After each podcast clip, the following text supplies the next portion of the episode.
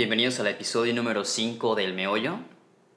En ausencia de Sergio Ursúa, que se encuentra en una misión especial, yo voy a conducir hoy a solas el programa.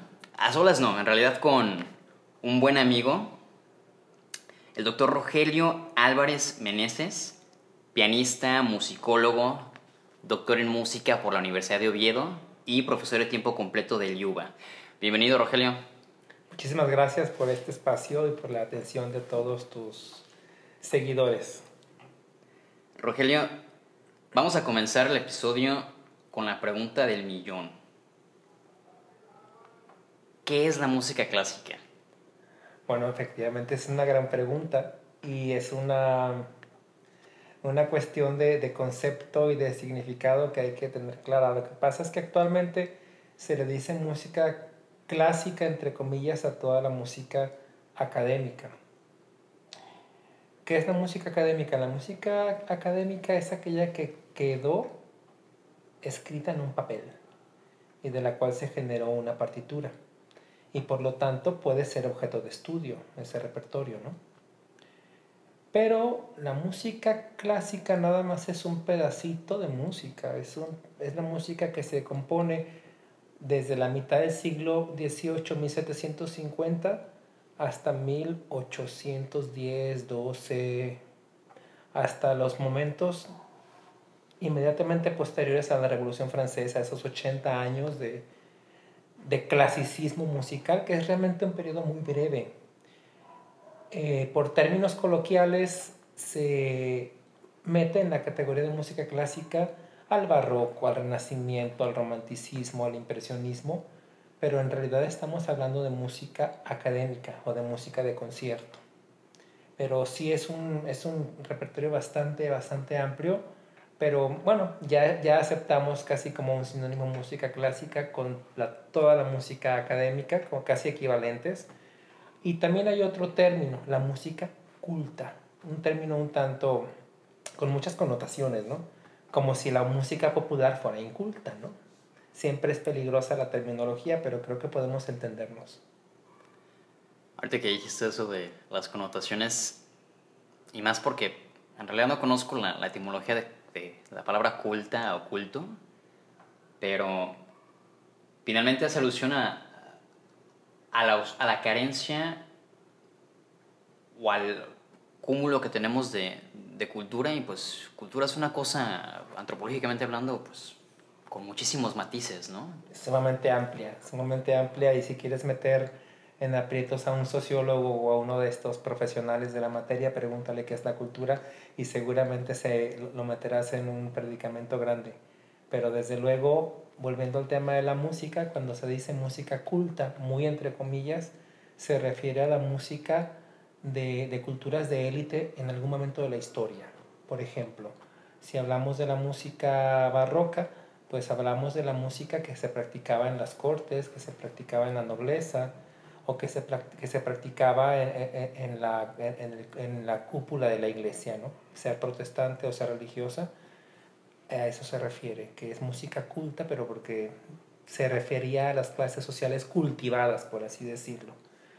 Que claro, volvemos al inicio de nuestra conversación, eran clases pujantes que podían pagar un compositor y que tenían los recursos para llevar registro de la música que componía, es decir, tenían una partitura.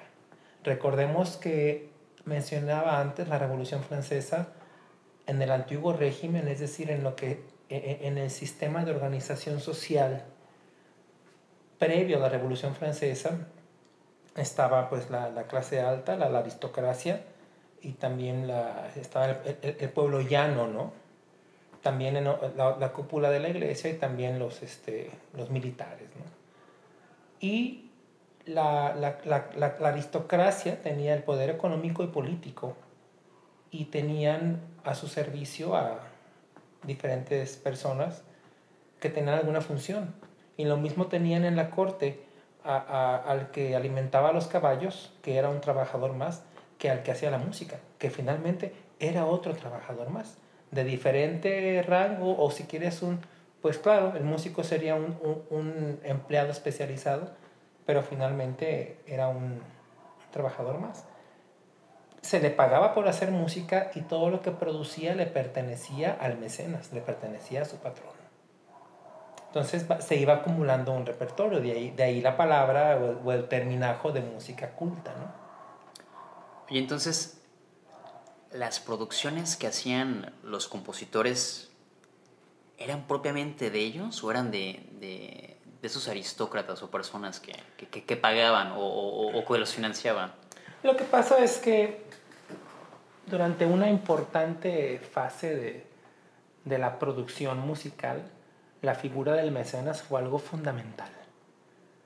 El pintor, el decorador, el escultor, ¿qué hubiera sido de Miguel Ángel sin sus mecenas? O sin los comitentes. El comitente era el que encargaba la obra y la pagaba.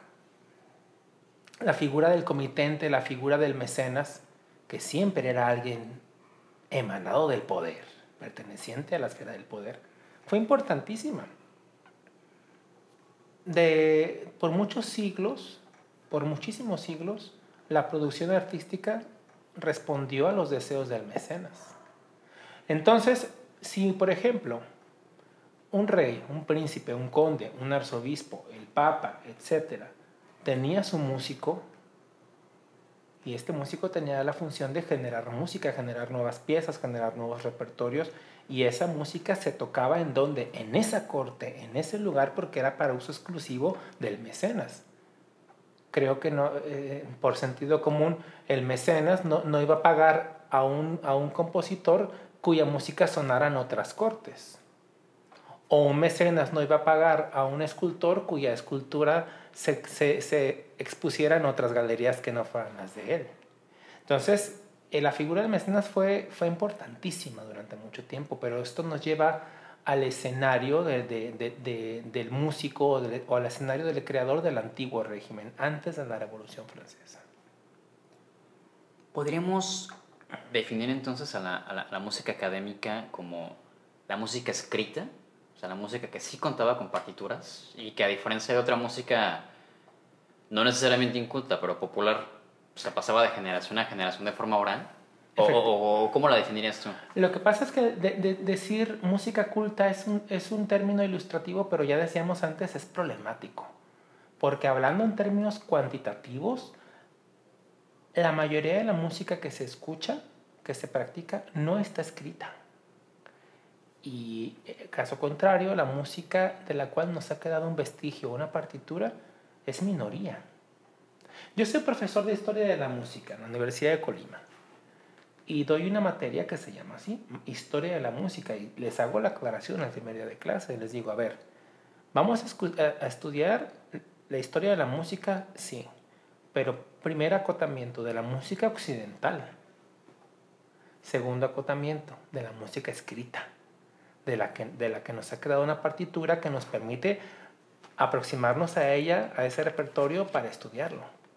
Pero hay una infinidad de músicas, una infinidad de músicas ágrafas, o sea, producidas por culturas ágrafas, musicalmente hablando, o sea, que no, que no desarrollaron un sistema de escritura, un sistema de notación musical. Caso nuestros indígenas. Los indígenas precortesianos, los mayas, los aztecas, etcétera, tenían una enorme cultura y una enorme vida musical y la música formaba parte fundamental de sus ritos, de su esparcimiento, de su cultura, de, todo su universo. Pero eran musicalmente ágrafos. ¿Por qué eran ágrafos? Porque no tuvieron la capacidad intelectual de desarrollar un sistema notacional. No, no fue así. No desarrollaron un sistema notacional porque no lo necesitaban, porque la música era algo tan inherente a ellos que el repertorio lo manejaban de memoria. Era tan valorado el músico, el músico precortesiano, que no pagaba impuestos y era además, era además eh, ponderado socialmente a un nivel alto. O sea, el músico tenía una ponderación social alta. También hay que decir que si en un ritual al dios determinado se equivocaban, había pena de muerte, ¿eh? eso hay que decirlo también. Pero, pero efectivamente, no había un sistema notacional. Los griegos no tenían un, sistema notacional. Muchas culturas africanas, muchas culturas asiáticas tenían una enorme riqueza musical, pero no la escribían, porque no necesitaban escribirlo. Yo siempre pongo este ejemplo. Una, una práctica que tú haces muy seguido, por ejemplo, los huevos revueltos con jamón, no hay una receta.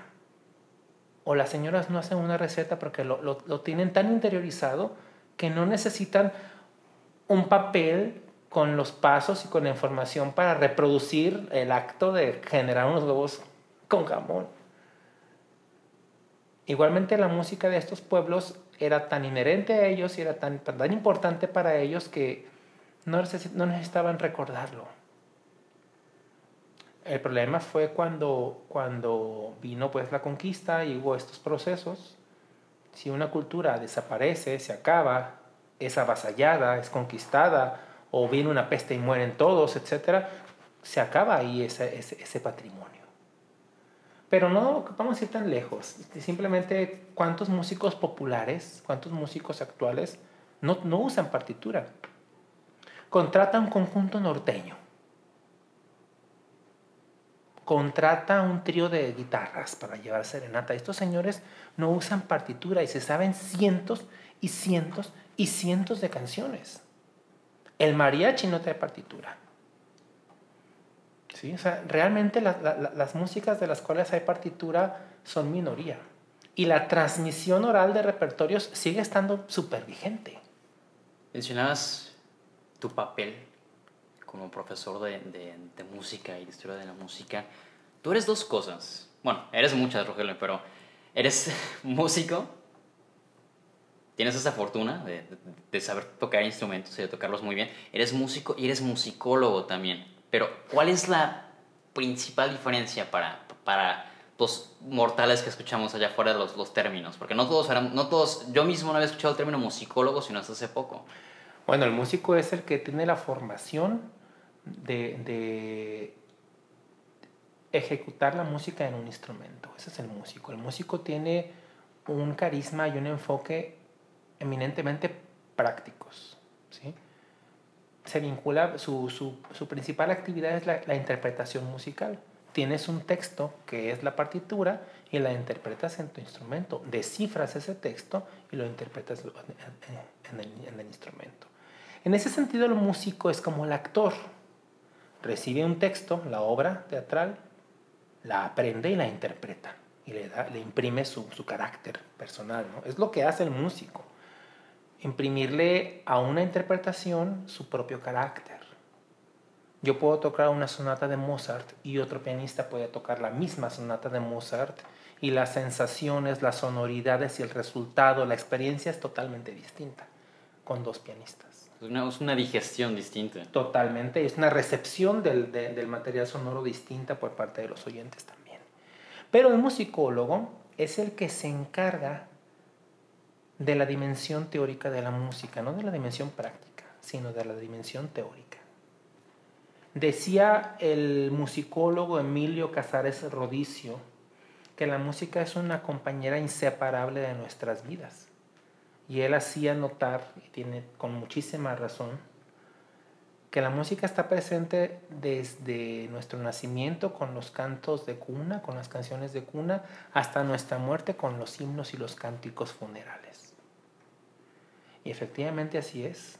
Todo nuestro interactuar social, el fondo sonoro es musical nuestras bodas, nuestros encuentros deportivos, nuestras fiestas, nuestras reuniones, el transporte público, la música de elevador, o te ponen una llamada en espera en un call center y te ponen música de fondo. O sea, la música es, está omnipresente.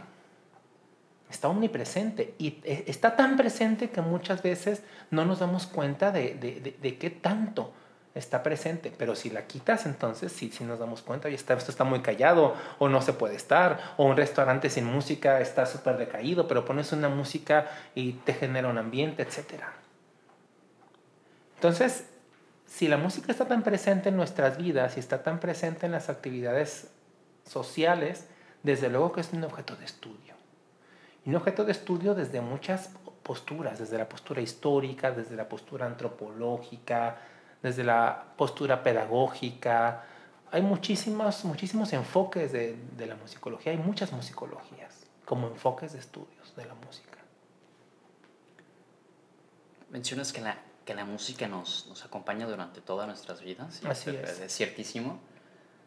Estaba recordando a uno de los padres de la filosofía occidental, también aclarando. Claro. Que es Sócrates, que, que tuvo una vida apócrifa en realidad también. No escribió nada. Todo lo que sabemos hoy en día de Sócrates es por, sus alumnos. Por sus alumnos. Platón, para empezar. Platón mencionaba que Sócrates, desde que tenía memoria, recordaba que había un, un demonio. No, no demonio en esta connotación eh, judio-cristiana que le damos hoy en día, simplemente demonio como una entidad, un ser que lo acompañó siempre, que lo aconsejaba y que le hablaba. La música ha sido para ti, en ese sentido, un demonio te ha acompañado desde siempre? ¿Hubo algún contacto?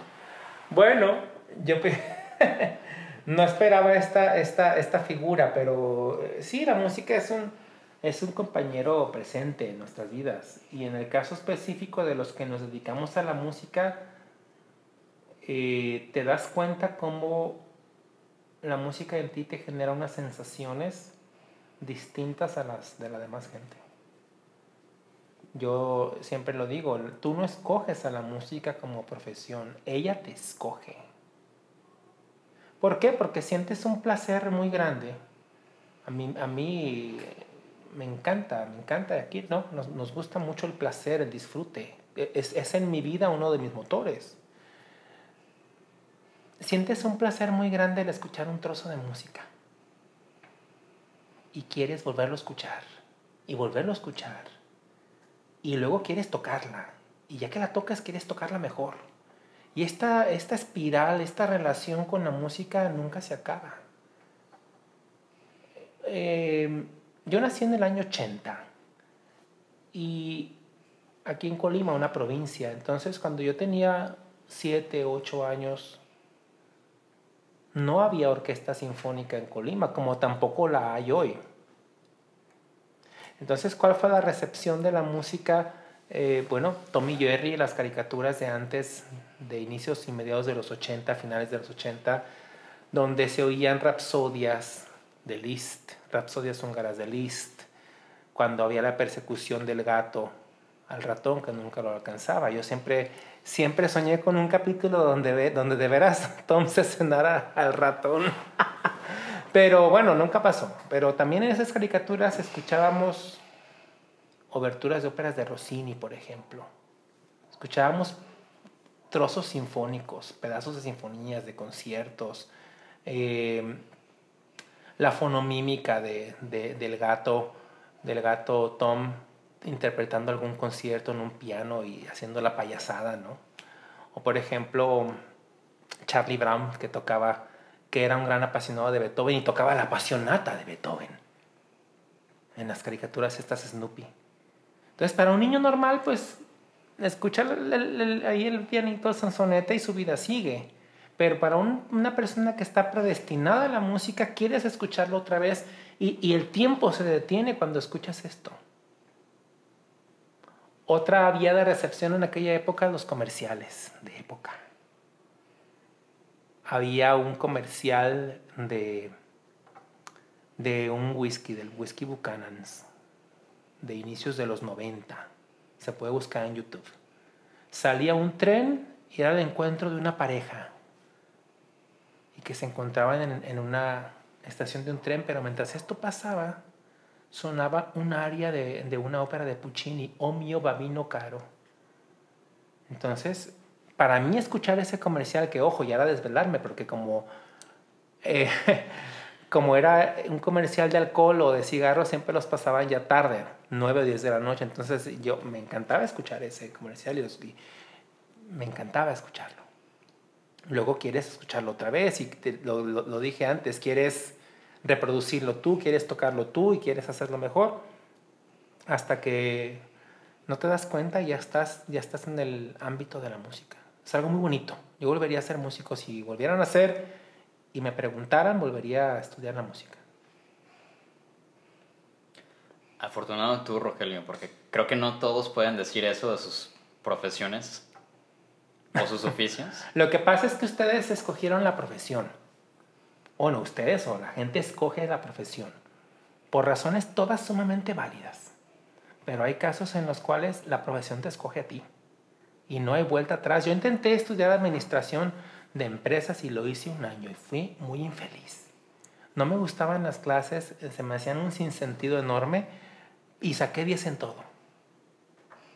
Pero no me daba lo que busco siempre, no me daba el placer. Aunque bueno, ya que estás estudiando música, la disciplina es tanta y, la exigencia de los profesores, yo tuve profesores rusos. La exigencia fue tanta que, que dices, bueno, también se sufre, ¿no? Pero es como todo, todo, todo implica un sacrificio. Tienen cierta fama de estrictos y ortodoxos, ¿no? Eh, y sí, creo que está bastante bien.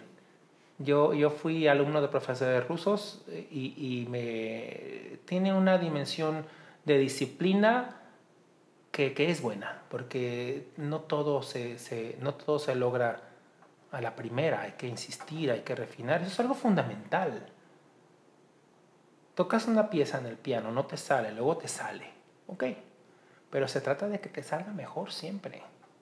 Y en eso está la disciplina, el madurar una interpretación, el hacerla personal, el dar tu propio carácter a través de la interpretación y aparte respetar el texto, respetar la partitura, crear, o mejor dicho, recrear tu propia interpretación. Yo siempre lo digo, em, hay unos paralelismos con el deporte no, yo, yo comprendo el deporte y comprendo la dimensión formativa del deporte. No comprendo la cultura ni la parafernalia en torno al deporte, eso no lo entiendo. Pero, pero en el deporte hay algo que me gusta mucho. El que practica clavados. Ese clavado perfecto, esos giros perfectos, no le salieron a la primera, ni de pedo. Lo practicó hasta el cansancio y cuando le salió bien, ¿qué hizo? Quiso hacerlo mejor y quiso hacerlo mejor y quiso hacerlo mejor hasta que un día gana un oro. Y eso mismo pasa en la música. No te sale bien a la primera. Habrá quien sí, qué bueno, qué maravilla. Pero es una búsqueda de refinamiento, es una búsqueda de superarte a ti mismo. Es algo fundamental, ese, ese deseo de que lo que suena bien suene mejor. Y ya que suena mejor, que suene como tú quieres para que des tu propia interpretación. Es algo maravilloso y difícil. Pero mm, prefiero hacer esto que otra cosa. Yo sé que hubiera sido más fácil para mí estudiar administración y cumplir con informes y con firmas en tiempo y forma y tendría menos complicaciones, pero también tendría menos disfrute. Te escucho, Rogelio, y, te escucho hablando con, digo, no te están viendo, pero veo tus ojos, veo tu sonrisa, ve tus gesticulaciones, te escucho hablar con tanta pasión de la música y, me viene a la, a la mente una palabra, vocación. Y mi pregunta, porque hablas de que la música te, encontró a ti, ¿tú crees que las vocaciones siempre nos, nos encuentran de, de, de, forma espontánea? ¿O crees que hay que darle un empujón? Y esto me lleva a la, al otro punto, al otro tema. ¿Tú crees que hay que darle un empujón a los niños, así como se hace con otras disciplinas, con los deportes que mencionabas, hacia la música? ¿Crees que es importante que aprendan hoy en día a tocar un instrumento? No sé si tanto como un empujón, pero sí propiciar que haya al menos una toma de contacto. Porque la música tiene unos elementos estéticos que pueden luego ser éticos. ¿Sí? ¿Qué te enseña al tocar un instrumento? Lo he dicho antes, te enseña disciplina, le enseña al niño el deseo de concentrarse, de superarse, de, de, lograr un reto. Ya que la pieza te sale, ya que te la aprendiste de memoria, ¿qué es lo que sigue ahora? No, pues que te salga más rápida en la velocidad que sí, que te salga bien y que no te equivoques y que te salga con bonito sonido y que, etcétera. Y siempre hay ese deseo de, ir a más, de ir a más. El chico que, va a fútbol también quiere, quiere hacer goles más perfectos. Ahí hay una búsqueda de refinamiento, una búsqueda de hacerlo mejor. El chico que va a un coro, un coro infantil. ¿Qué te enseña el coro? Te enseña a trabajar en equipo, te enseña el concepto de comunidad, de cohesión, de lograr juntos un objetivo, de, de, homogeneidad. A ver, estoy en el tono, tú también, no, tú estás fuera de tono, a ver, este, etcétera. Son cosas maravillosamente formativas. Aparte, la convivencia en esa etapa es genial. Mientras más amigos tengas, mejor, creo yo, ¿no? En esa etapa. Y ya si el niño no es músico y se dedica a otra cosa, se dedica a cualquier otra carrera, genial. Está muy bien, no todos van a ser músicos. Pero desde luego se lleva ya en su formación, en su mentalidad, se lleva ciertos elementos que van a ser fundamentales. A mí se me hace muy potente eso, buscar la belleza. Buscar que lo, imagínate qué, bonito, que lo que no puede sonar, un día suene. Y ya que suene, que suene mejor. Es una búsqueda de la belleza, es una búsqueda de la perfección que no existe, pero sí tiene una carga formativa, creo que yo, bastante buena y bastante potente. Había una palabra que estabas mencionando antes de la grabación, Rogelio. Inefable. Hablando de la música clásica o académica. Bueno, efectivamente, esa, ese, esa dimensión de la música, esa concepción de la música es muy del siglo XIX, cuando los estetas y los pensadores y toda la gente que reflexionaba en torno a la música se dieron cuenta que la música era capaz de expresar y de transmitir aquellas emociones que no podían expresarse con palabras. Y ciertamente así es. Beethoven decía que cuando termina el poder expresivo de las palabras, ahí empieza el poder expresivo de la música. ¿no? También hay otra frase atribuida a Eta Hoffman que dice, la música es una revelación más alta que cualquier filosofía. ¿Por qué? Porque su, materia es lo inmaterial, o sea, lo sonoro. Entonces, efectivamente, sí hay cosas que no se pueden, que no se pueden definir con palabras, pero sí con sonidos. Si escuchamos la sexta sinfonía de Tchaikovsky, que es, que es una de las últimas obras de este compositor ruso, maravilloso, es una obra, es como un testamento musical. Pocos días después de que escribe su sinfonía, prácticamente muere y a ti te generará unas, unas sensaciones y unas imágenes y unos sentimientos y unos dramas internos y a mí me generará otros.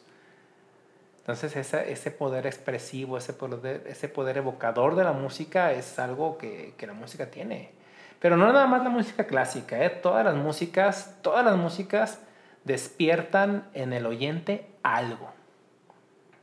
Desde la música clásica de Mozart en el sentido estricto de la palabra, hasta el romanticismo más exacerbado y dramático de la sexta sinfonía de Tchaikovsky, hasta Yo perreo sola de Bad Bunny. Algo, algo, algo despierta la música en los oyentes. ¿Sí? Porque, porque es, eh, una experiencia viva de, dirigida a gente viva y sensible. Entonces, otro debate son las, las, el tipo de sensaciones, pero toda la música despierta algo en el oyente, evoca algo, genera algo.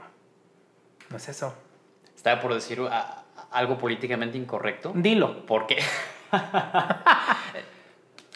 Hablando de generar algo, estaba pensando en los narcocorridos, ¿no? Eh, no sé qué cosas podrán generar o no, o si sean buenas o malas, pero bueno, es que el narcocorrido, el pornocorrido y todas estas cosas que se dan y que existen tienen una explicación desde la musicología y desde la antropología de la música. El arte comunica y el arte también es un reflejo de la sociedad. Entonces, si hay narcocorridos, pues es indicativo de algo, de la cultura del narcotráfico que desafortunadamente sigue siendo un delito pero también ya sigue siendo un deseado estilo de vida para mucha gente, con las connotaciones que eso implica, ¿no? En, muchas dimensiones. Entonces, eh, los géneros musicales, las implicaciones de la música en el oyente, la articulación de identidades entre el producto musical y el consumidor de ese producto musical también son un objeto de estudio de la musicología. Comentábamos en otra ocasión que, que mm, muchas veces el individuo en un estado de devastación, en un estado de máxima pobreza, un individuo no puede escoger qué comer. Come lo que haya, lo que encuentra no puede escoger qué vestir, lo que le regalan, lo que se encuentra, lo que puede agenciarse en un bazar. Vete a saber lo que quieras. No puede escoger muchas veces dónde vivir, es donde encuentra. Pero esto es muy importante. La música sí es, la elección de la música que la gente escucha, eso sí es un acto volitivo y consciente. ¿Por qué? Porque la música en principio no cuesta. Con las, con las plataformas actuales, tú la música la tienes al alcance de un clic en cualquier aplicación, YouTube, Spotify, lo que quieras. Pero la gente escoge la, música que quiere escuchar y esa música la define, la, retrata. Para otro debate dejamos ese tema de que si la música tiene que ser gratuita, debe costar, no debe costar, los derechos de autor, ese es otro debate de varias horas. Pero hay que dejar eso en la, en la mente. La elección del tipo de música que escuchas es un acto de voluntad propia. Porque si todo es gratis y todo está al alcance de un clic, ¿eh? que alguien escoja una sinfonía o un narco corrido te revela quién es. Y sí, la música articula identidades. Y la música tiene significados extramusicales bastante potentes. Es un tema un poco escabroso. Y muy grande. Y muy grande y muy polémico y quizás hasta político. Hablábamos de cultura y de individualidad o de referentes culturales, o sea, como la música emanando desde un pueblo, sociedad. ¿Tú ves o crees que podríamos ver a la música como un termómetro social, cultural, como una muestra de lo que hay? Totalmente. La música de todas las artes. Y en ese sentido, ¿tú crees que hay una gran diferencia, diferencia, una gran diferencia entre lo que escuchamos hoy en día y lo que se escucha antes? ¿Crees que todavía ¿Hay algo de la música clásica en lo que escuchamos hoy en día? ¿O crees que hablamos de, de líneas completamente distintas? Bueno, es que lo que tú mencionas como música clásica en la actualidad se consume por un número verdaderamente reducido de personas que tienen este gusto y esta formación. El problema es que la música clásica se ha presentado como algo bastante elevado y no es así. La música clásica es algo sumamente amigable y disfrutable. ¿Sí? La pequeña serenata nocturna, las cuatro estaciones de Vivaldi, por ejemplo, son música universal, sumamente agradable y disfrutable en cualquier momento, ¿no? Pero desafortunadamente se le ha, se le ha dado a la música clásica una etiqueta como de exclusividad o de alta cultura, que ha, que ha derivado en que no toda la gente la escuche. Y también tenemos una enorme cantidad de géneros musicales que tienen otros discursos y que tienen otros elementos que son mucho más atractivos para mucha más gente, ¿no? Pero ese es un tema como que ya de educación o de cultura que es muy, también muy, muy denso hablar de él, pero si quieres vamos allá. Una pregunta más, más casual. Si se te perdiera el teléfono hoy y alguien lo encontrara por la calle y tu teléfono estuviera desbloqueado por alguna razón, ¿qué encontraría de música en tu lista de reproducción? Bueno, pues obviamente encontrarían algunas piezas, varias listas de reproducción temáticas, ¿no? Que música coral, música sinfónica, eh, música de cámara, ópera, zarzuela. Pero también encontré una carpeta que se llama Joterías donde meto ahí joterías, o sea, piezas muy coquetonas de la música clásica con las que me río bastante. Encontrarían otra que se llama Buleras, viene de bule, burdel, o sea, la música que suena en un burdel, que es tan variopinta. Y yo escucho mucha música, yo escucho mucha, mucha, música de muchos tiempos. No, no, puedo estar todo el tiempo oyendo a Mozart y a Beethoven y a Shostakovich, porque de repente se me, se me antoja escuchar a Paquita la del barrio porque me hace reír y porque tiene algunas letras bastante psicalípticas que pues que me río con ellas. Claro.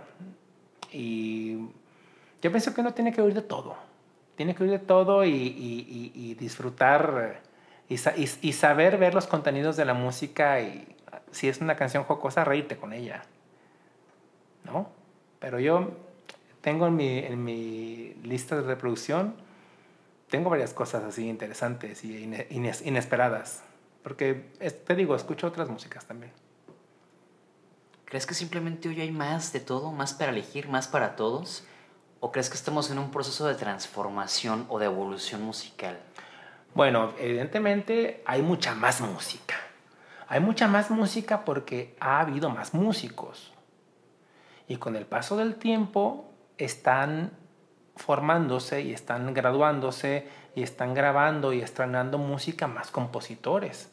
Y está viendo más bandas y más cantautores y está viendo más trovadores y está viendo más este, autores de música que están generando sus propuestas. Es casi casi una cuestión como de demografía. Hay más gente, hay más músicos, hay más repertorio. Y aparte, te repito, el paso del tiempo hace que se vayan generando más propuestas. Pero yo pienso que, que, que, desde luego la evolución, no podemos decir que genéricamente estamos ante una evolución de la música, yo al contrario, yo, yo sostengo que estamos ante una degradación de las propuestas musicales, o dicho de otra manera un poquito más matizada.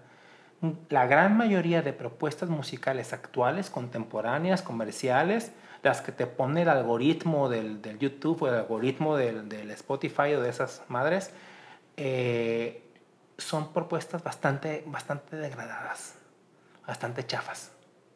Mira, la música tiene tres elementos. La melodía, la armonía y el ritmo. La melodía es la tonada. La melodía es lo más reconocible, lo más, lo más perceptible de la música. ¿Cómo tú identificas la canción Bésame mucho por su melodía. Y las mañanitas las, identificas por su melodía. Y, gracias a que identificas la melodía, no confundas, no confundimos Bésame, mucho con las mañanitas o con el himno nacional, porque tienen melodías distintas, ¿no? Ese es un elemento de la música. Otro elemento de la música es el ritmo que es el patrón más elemental. ¿sí? De hecho, en las culturas antiguas, lo primero que hizo el, el, ser humano fue patrones rítmicos, palmadas con su cuerpo, percutiendo algún caparazón de tortuga, algún tronco hueco y haciendo ritmos organizados, patrones rítmicos repetitivos y organizados en un ambiente muy tribal, no trivial, tribal, de tribu. y eso. Y hay un tercer elemento de la música que es la armonía, es que suene bien, ¿no? Los acordes y eso. Melodía, armonía y ritmo. Una sinfonía de Mozart, una canción de José José, una canción de los Beatles y Yo perreo sola tienen melodía, armonía y ritmo.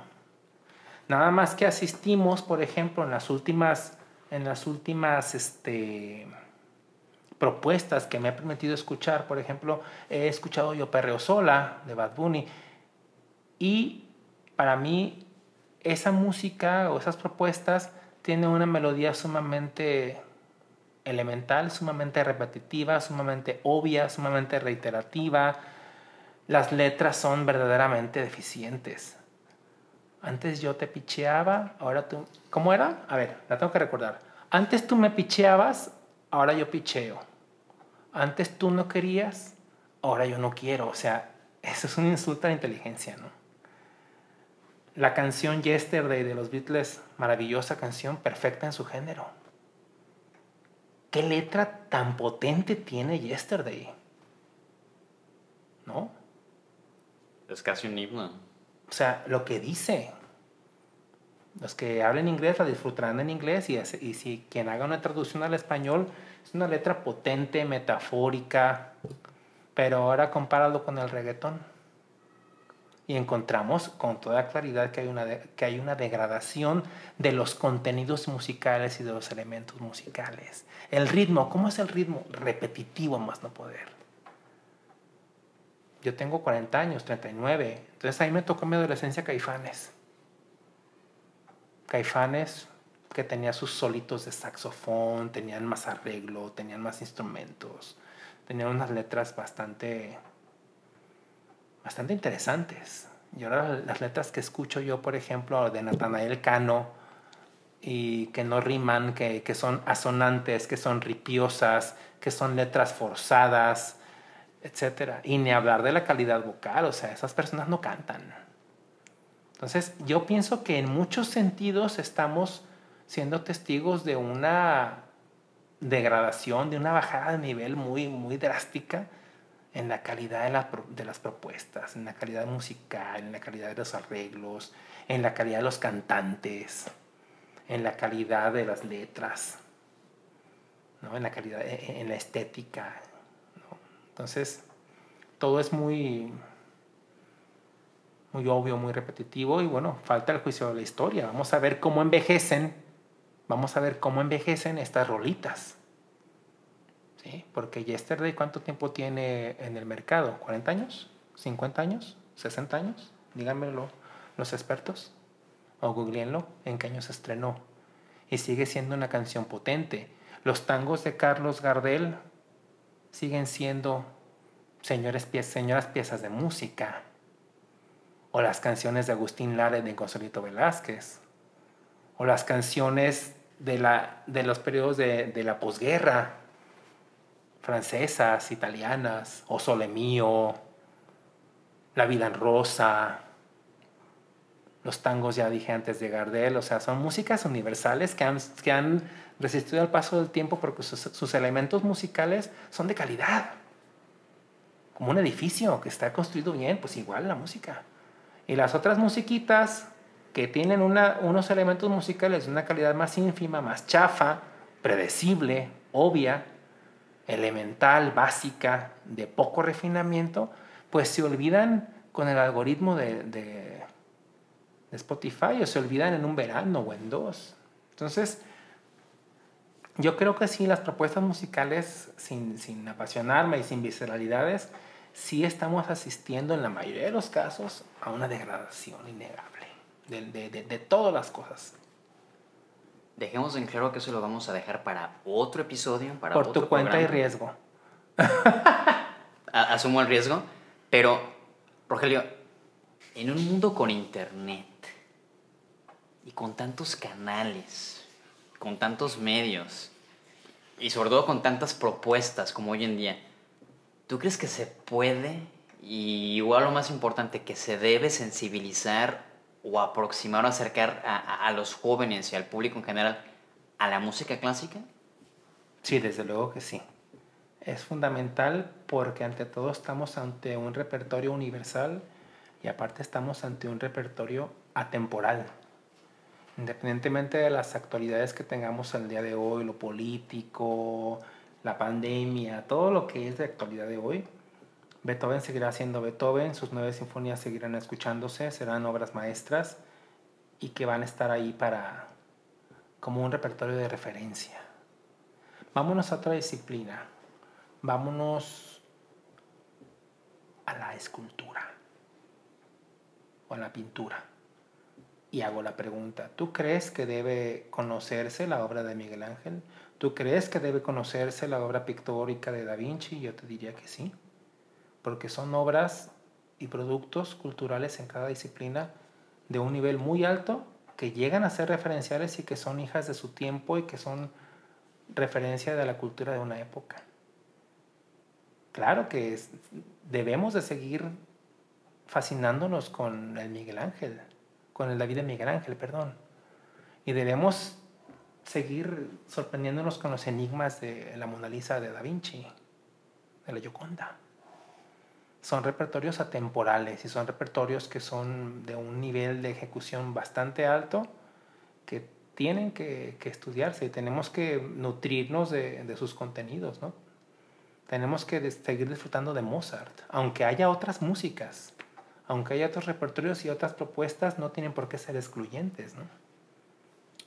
Eso me lleva a la última pregunta del episodio, para cerrar. ¿Cuál es, en tu opinión, como experto, el papel que tiene hoy en día la música clásica o música académica? En la sociedad, en la cultura. Es una pregunta enorme. Pero bueno, la puedo sintetizar. La función que tiene la música clásica al día de hoy es la de ser un repertorio, lo he dicho antes, de referencia. ¿Qué función tiene la música al día de hoy, la música clásica? Es un repertorio que tiene una capacidad en el de, de influir en el oyente muy fuerte. Ya los griegos dijeron, hablaban de la capacidad de, de influir en el alma de, de los hombres, ¿no? La, la, música. Y creo sinceramente que la música clásica, la música académica en nuestros días sigue teniendo una potente, una potente carga, un potente mensaje, pero que creo que ha estado perdiendo un poco de terreno ante otras propuestas. Pero para, para esto, la, la, educación, la formación, el acercamiento, eh, poner nuestro grano de arena, tú lo estás haciendo con esta cápsula de divulgación musical para que la gente amigablemente vaya a conocer otros repertorios.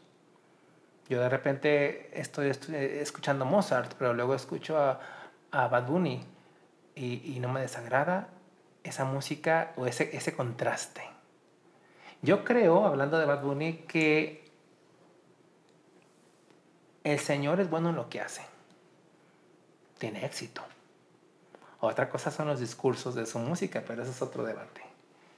Pero francamente sí creo que, que, hay que hay que revisitar estos repertorios de música clásica, hay que ir a conciertos, hay que dejarse sorprender por la vivencia de una música en vivo, de un concierto en vivo, de una sinfonía en vivo, una ópera en directo. Son cosas verdaderamente emocionantes, excitantes, inclusive para el que no es músico.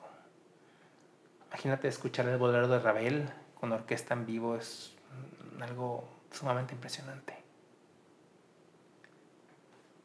Rogelio, un mensaje, bienvenida, advertencia, amenaza para cualquier joven que esté considerando estudiar música? Bueno, lo primero, bienvenido a este barco. Pero como toda carrera, ocupa un, esfuerzo grande. Ocupa un esfuerzo grande y ocupa mucha, mucha dedicación, mucho tiempo.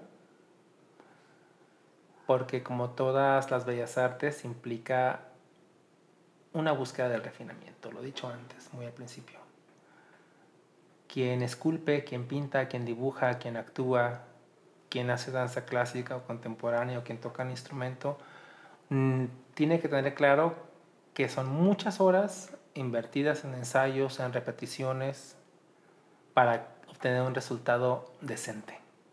Y esa es la particularidad de esta carrera. Es una carrera muy demandante, pero que también te da muchas, muchas satisfacciones a cambio crecer en el escenario, los aplausos, la interacción con el público, son cosas verdaderamente satisfactorias porque finalmente estableces una comunicación con, con los demás. Dar un concierto es algo maravilloso. Claro, al inicio cuando empiezas a dar conciertos, uno como intérprete, pues te pones nervioso y es, es, es, natural, es normal. Hay que formarse en las tablas del escenario, hay que, hay que, agarrar la experiencia de tocar delante de la gente, de 100, de 1000 personas. Pero es maravilloso. Esa respuesta del público, ese diálogo emocional entre la música, el músico y los oyentes es algo muy, muy excitante. Ahora que está la pandemia y que hemos hecho conciertos que son transmitidos en internet, en transmisión en vivo, es, está bien, es una manera de hacer la música, pero lo encontramos mucho más pesado, fíjate. Porque haces un concierto con 14 piezas, con 16 piezas, 12 piezas, las que quieras, más o menos, da igual. Terminas una pieza y ¿qué haces? Pues tocar la siguiente. Y luego la siguiente. Y vas acumulando tensión y verdaderamente es muy desgastante. Pero cuando estás tocando en un teatro con 1200 personas, tú oyes cuando la gente te aplaude, te gratifica, te pone en atención y en ese momento te relajas, disfrutas el aplauso, te distensionas y te preparas para la siguiente interpretación. Y cuando tú logras, por otro lado, con el público, lograr que hagan un silencio para escucharte, pues te están regalando tu atención, te están regalando su atención. Están inmóviles, receptivos a lo que les vas a decir con el piano, o con la voz, o con el violín, o con el instrumento. Eso es maravilloso. Ese diálogo en tantos sentidos con el público, la recompensa, el aplauso, la buena recepción de una interpretación, em, hay una carga emocional muy, muy potente que la disfrutamos los intérpretes, la disfrutamos los músicos. Por eso ahora que estamos haciendo transmisiones por internet, pues está muy bien, pero nos hace falta la, el público, la otra parte, a nivel de diálogo. Esa es una de las satisfacciones de la, de la carrera, pero tiene otras. Simplemente estar todo el día o, o grandes horas, gran parte de las horas del día, relacionándote con algo que te gusta, con lo bello, buscando, ya lo he dicho antes, que, que, lo que ya lo que suena más o menos bien, que suene bien, ya que suena bien, que suena mejor hay un toque obsesivo, claro, tiene que haberlo. De igual manera que el escultor logra la figura perfecta o el clavadista logra el clavado perfecto, es un proceso de búsqueda y de superarse a sí mismo. Eso es una gran satisfacción. Y hay muchas satisfacciones que, que, te da la carrera, los viajes, las giras, muchísimas cosas. Y al que quiera dedicarse a la música, bienvenido, se lo va a pasar muy bien y bueno, tiene un precio. Dejas de ser normal. Rogelio, espero que cuando todo esto pase, espero que pronto nos compartas los calendarios o, programas de presentaciones en los que la gente te pueda escuchar. Pero, ¿usas alguna red social? ¿Hay alguna forma en la que las personas te puedan contactar? Sí, Facebook. Eh, estoy en el Facebook. Rogelio.alvar. Ahí está un perfil que donde pueden contactarme. Muy bien. Pues esto fue todo por el episodio de hoy, el medio de la música clásica. Hoy tuvimos como invitado especial a Rogelio Álvarez Meneses, doctor en música por la Universidad de Oviedo y profesor de tiempo completo de la Universidad de Colima. Un muy buen pianista y un muy buen músico y una persona sumamente interesante. Muchas gracias, eso lo dirás tú. Muchísimas gracias. Gracias, Rogelio.